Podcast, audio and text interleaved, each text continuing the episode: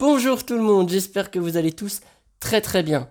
Je me présente, je m'appelle Duart Tristan, j'ai 20 ans et je vais vous faire des chroniques sur les jeux vidéo, donc leur prévention, le plaisir, les actualités, tous les vendredis à partir de 11h sur Spotify. Nous venons de commencer cette aventure avec l'association Rika Gaming. Cette association joue contre les préventions des jeux vidéo.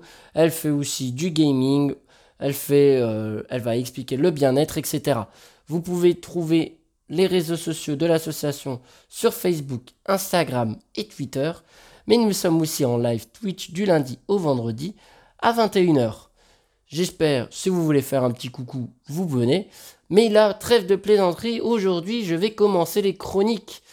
Et j'espère que ça vous plaira. N'hésitez pas surtout sur les réseaux justement de cette association de nous dire comment ça s'est passé, qu'est-ce que vous avez aimé, qu'est-ce que vous voudriez améliorer, ou même quelques sujets que vous voudriez qu'on parle.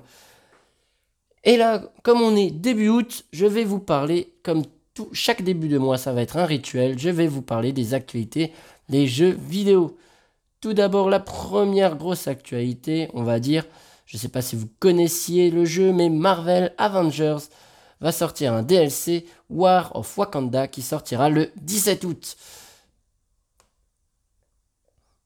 Marvel Avengers a accéléré son rythme depuis plusieurs semaines, avec des événements plus réguliers. Mais c'est surtout l'extension gratuite War of Wakanda qui est attendue au tournant par la communauté. Et ça tombe bien puisque on a aujourd'hui des informations sur la sortie de ce nouveau contenu centré sur le personnage de Black Panther. J'espère que vous connaissez un peu l'univers Marvel ou même les gens qui connaissent l'univers Marvel sont contents. Et pour ceux qui n'ont toujours pas le jeu, vous pouvez le trouver à Micromanias à 25,99 sur ses discounts à 22,92, etc. Vous pouvez le trouver un peu partout. Et peut-être vous pourrez profiter du coup de ce DLC gratuitement. Deuxième petite actualité, on va parler maintenant du jeu Halo Infinite qui a montré des images de gameplay issues de sa tech preview a eu le droit à une belle mise en avant lors de l'E3 dernier, mais les joueuses et joueurs du monde entier attendaient surtout de pouvoir enfin mettre la main sur le jeu avec une tech preview. Disponible pendant un temps limité, ce qui permet de découvrir quelques facettes du jeu, celles et ceux qui ont obtenu un accès à cette tech preview peuvent donc s'amuser sur le jeu et le découvrir tandis que plusieurs vidéos ont été publiées pour permettre aux autres de voir comment tourne le titre. Et bien sûr, ce jeu est disponible sur Xbox One et Xbox Series. La chaîne officielle de la série nous permet de découvrir une longue vidéo parsemée de gameplay entre les discussions de développeurs. On peut notamment y voir les différentes options proposées par le jeu, quelques affrontements et les menus du mode multijoueur. On peut notamment aussi y voir comment le titre tourne sur une Xbox Series X ainsi que sur Xbox One, afin de constater si le titre s'en sort ou non sur l'ancienne génération. En attendant, on ne sait toujours pas quand précisément Halo Infinite sera disponible, même si on sait qu'il arrivera en fin d'année sur PC, Xbox One et Xbox Series. Changement de rubrique, maintenant nous allons plus parler de jeux tels quels, mais nous allons parler de consoles, parce que maintenant les PS5, les disques durs SSD seront bientôt compatibles avec la console. Les dernières mises à jour de la PS5 n'ont pas apporté de très grands changements à l'utilisation de la console mais la prochaine update devrait être plus massive. Cette nouvelle mise à jour est actuellement en bêta, et on peut voir que celle-ci permettra d'ajouter pardon, la comptabilité des disques SSD internes à la console, ce qui n'était pas encore le cas. Mais vous allez me dire, quel disque SSD choisir pour la PS5 Jusqu'ici, pour avoir du stockage supplémentaire sur PS5, il fallait passer du HDD et donc seulement installer les jeux PS4 dessus. Cette bêta ajoute le support SSD M2 pour les disques PC le Gen 4 et disposant d'au moins 5,500 mégaoctets par seconde de vitesse, ainsi que de 250 Go minimum et 4 Go maximum. Pour ce qui est de la taille, du poids et les autres, le site officiel de PlayStation donne toutes les données à avoir pour installer un disque SSD. Notons qu'il est même mentionné qu'un système de refroidissement n'est pas de trop pour un tel usage. Sony prévient tout de même que si toutes les conditions sont remplies, le support de certains disques n'est pas assuré à 100%. Voici déjà deux disques SSD qui devraient être compatibles. Ça, pour l'instant, il n'y en a que deux, mais bien sûr, ils vont essayer de s'améliorer dans les jours à venir. Passons à maintenant une petite information studio. Ubisoft, 500 employés signent une lettre ouverte en soutien aux salariés d'Activision Blizzard. Si on parle beaucoup d'Activision Blizzard depuis une semaine en raison des révélations d'une enquête menée par l'État de Californie l'accusant de maintenir un environnement de travail toxique vis-à-vis de ses employés. Il ne faut pas oublier qu'au cours de l'été 2020, Ubisoft s'est retrouvé dans une situation similaire suite à de nombreux témoignages et articles dénonçant un véritable climat de terreur instauré au sein de ses studios. Un an après ces événements qui ont conduit à la chute de plusieurs cadres importants, dont l'ex numéro 3 Tommy François, il semblerait que l'ambiance chez l'éditeur français ne se soit pas améliorée. Bien au contraire.